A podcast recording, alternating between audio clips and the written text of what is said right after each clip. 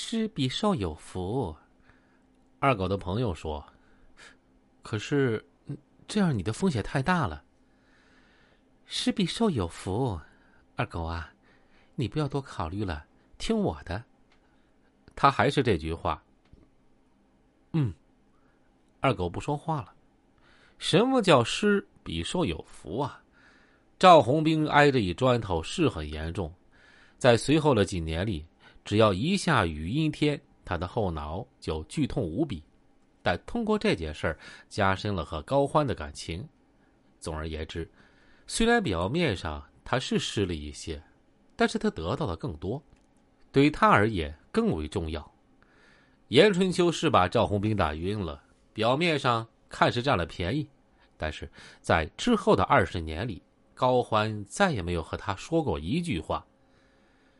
四年半以后，市公安局通过公安调干的形式，从省城某高校选了一名本科应届毕业生。这个毕业生通过他父亲的关系进了刑警队，由于工作出色，还担任过本市唯一非警校毕业的刑警队的副大队长。这个人在刑警队期间，总和赵红兵、张月两人作对。他就是当年被张月打得在地上滚着哭的严春秋。当年逞匹夫之勇的坏孩子，成了一个隐忍的公安干警，夺妻之恨啊！当然，这个“妻”是加引号的啊，夺妻之恨就是这么深。元旦过后，赵红兵就开始接手火车站前的那家国营旅馆，他也算是当地下海比较早的一员了。承包合同签的是一年，到期如果没有太大问题，可以续签。赵红兵这个人特别爱干净，在承包前他就发现，这个三层楼的国营旅馆实在太脏了，墙上都是脚印儿，这被褥好像从来没洗干净过，所以，他元旦之后接手，没有直接营业，而是打算停业装修。所谓装修，也无非是粉刷墙面、暖气等。由于刷暖气上的水银需要很长时间才能完全没味道，所以赵红兵早就想好了，春节之后正式营业。赵爷爷说：“你的狐朋狗友成天聚在咱们家啊，一聚七八个，我看他们都没什么正式工作。这次粉刷墙面、暖气呀、修补墙面之类的，你也甭找介入队了，就让你这些狐朋狗友帮忙，留一个人呐，在家哄着俩孩子，在做饭。”每天你们干完就回家喝酒吃饭，但是啊，别喝多啊。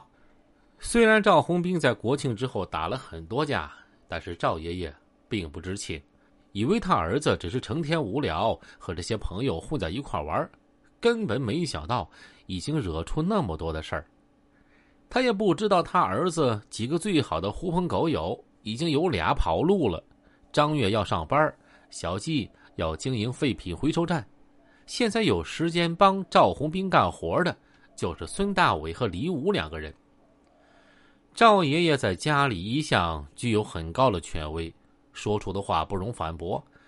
赵红兵无奈，只好找来了孙大伟和李武。李武一听，嗨，这好办啊！我最近有了几个小兄弟，让他们来帮你干，咱们啊签工就行了。啊，你还有小兄弟？赵红兵愣了，原来李武在和赵红兵认识之前就是个小混混，但是一直没混过什么名堂，也没干过什么大事儿。自从和赵红兵等几个人混在一块儿之后，经过二虎、陆伟的几场硬仗，他也算是出了点小名儿，开始有一些十七八岁的小孩子跟着他混，崇拜他不得了。而这些小混子平时生活也就是以偷为主。主要是偷自行车和去一些大的国营厂偷铜铁零部件小鸡的废品回收站是他们销赃的主要途径。虽然李武这些小兄弟实在不怎么样，但李武也算是这个团伙中最早有小弟的人。赵红兵一开始就觉得李武这个人啊心术不正，那天酒后碍于张月的面子，也和李武拜了把子。但赵红兵始终不愿意和李武过多沟通。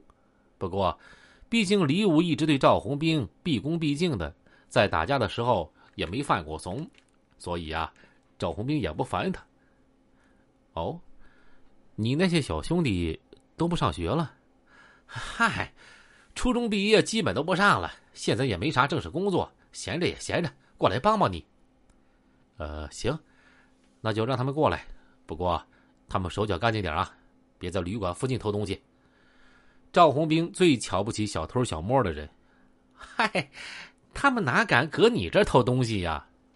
李武笑着说：“我没说偷我旅馆的东西，我说呀，别在旅馆周围偷东西。要是都知道我的旅馆中有小偷，我这不成黑店了？谁还敢来呀？”哎，行，知道了。二狗至今还对赵红兵的一些行为啊，觉得有趣极了。他极其热爱公益事业，比如邻居家有暖气坏了，自行车坏了，只要在他家门口喊一声“红兵啊，帮我”。